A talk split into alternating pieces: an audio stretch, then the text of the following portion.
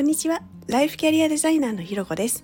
このチャンネルは自分を主語に人生をデザインするをテーマにライフキャリアデザイナーのひろこが日常の中で思ったこと感じたこと自分らしく前に進むためのあれこれをお話ししています。今日も耳を傾けてくださってありがとうございます。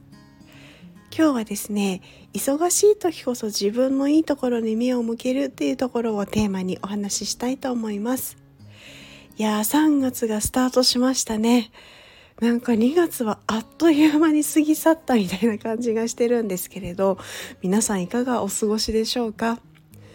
まあ、3月はあの、まあ、年度代わりで年度末の処理だけじゃなくてこう新年度に向けた準備などでもこう何かとバタバタする方も多い時期なんじゃないかななんていうふうに思っています。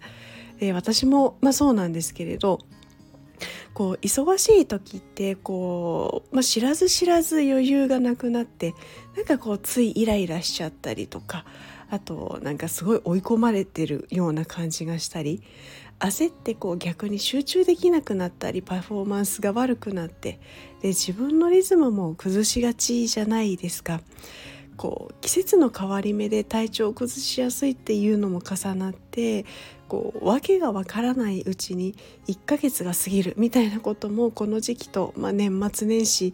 の特徴かななんていうふうに思ったりするわけなんですよね。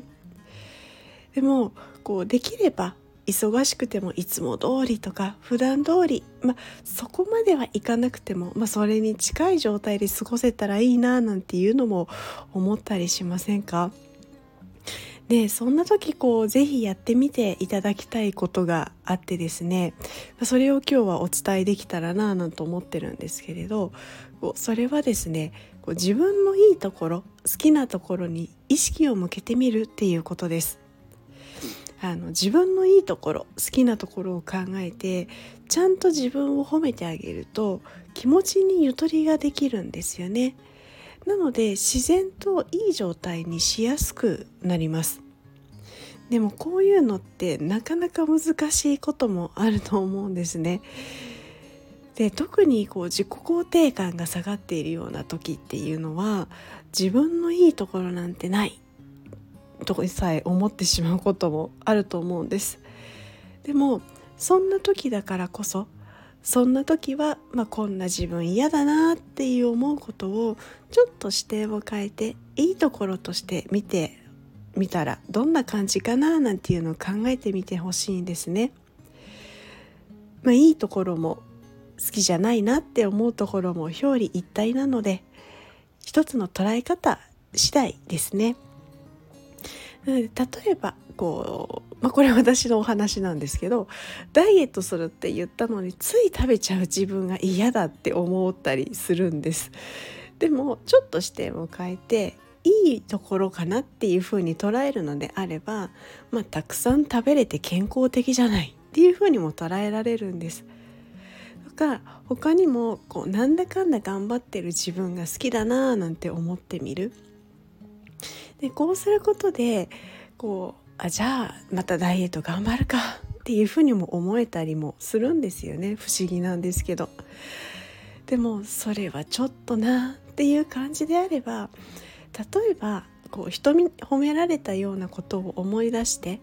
それをいやいやいやそんなことないっていうふうには否定をしないでですねちゃんと受け止めてあ褒められた自分すごいっていうふうに思ったりああなんだかんだ頑張ってて偉いぞ自分みたいに思ってほしいんですよね。